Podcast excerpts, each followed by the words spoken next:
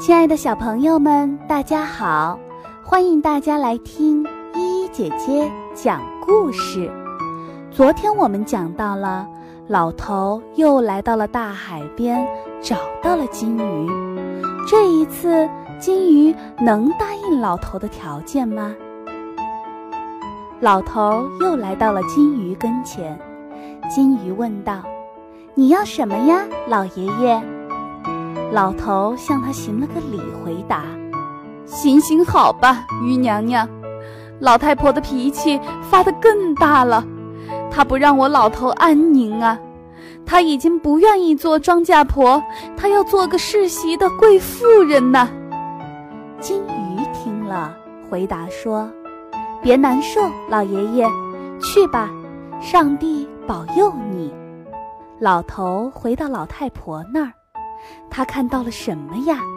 一座高大的楼房，他的老太婆站在台阶上，穿着名贵的黑貂皮坎肩，头上戴着锦绣的首饰，脖子上围满了珍珠，脚上还穿了双红皮靴子。勤劳的奴仆们在他面前站着。老头对老太婆说：“你好，高贵的夫人。”想来这回您的心总该满足了吧？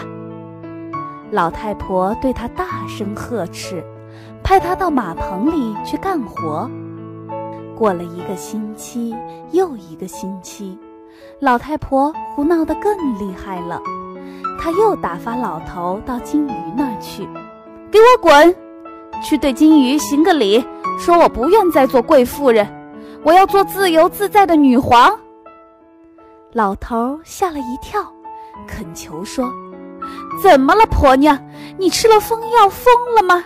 你连走路说话也不像样，你会惹得全国人笑话的。”老太婆愈加生气，她刮了丈夫一记耳光：“乡巴佬，你敢跟我顶嘴，跟我这世袭贵妇人争吵？快滚到海边去！老实对你说，你就是不去，也得压着你去。”老头走向海边，蔚蓝的大海变得阴沉昏暗。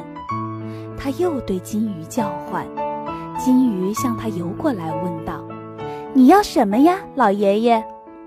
老头向他行个礼，回答：“行行好吧，鱼娘娘，我的老太婆又在大吵大闹，她不愿再做贵妇人，她要做自由自在的女皇。”金鱼回答说：“别难受，老爷爷，去吧，上帝保佑你，老太婆会做上女皇的。”老头回到老太婆那儿，怎么，他面前竟是皇家的宫殿？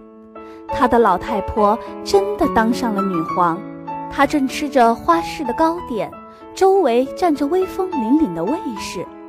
老头一看，吓了一跳。连忙对老太婆行礼磕头，说道：“你好，威严的女皇，这下您总该满足了吧？”老太婆瞧都不瞧他一眼，吩咐周围的人把他赶走。过了一个星期又一个星期，老太婆胡闹得更加不像话。她派了大臣去找她的丈夫，他们找到了老头，把他押了回来。老太婆对老头说：“去，滚回去，去对金鱼行个礼。我不愿再做自由自在的女皇，我要做海上的女霸王，让我生活在海洋上，让金鱼来伺候我。”老头不敢顶嘴，于是他跑到了蔚蓝的海边，看到海上起了昏暗的风暴。老头对金鱼叫唤，金鱼向他游过来，问道：“你要什么呀，老爷爷？”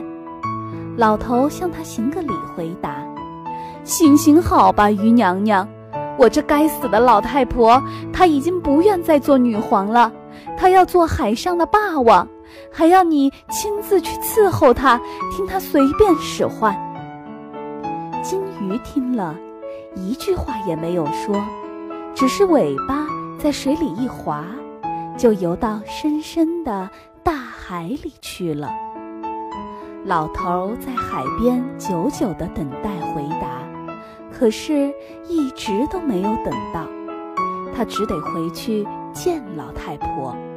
回到家一看，在他前面的依旧是那间破泥棚，他的老太婆坐在门槛上，旁边还是那只破旧的木盆。小朋友们，你也想听依依姐姐为你讲故事吗？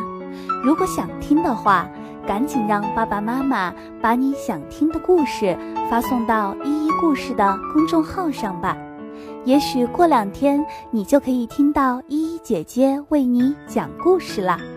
我们今天的故事就讲到这里啦，亲爱的宝贝们，晚安。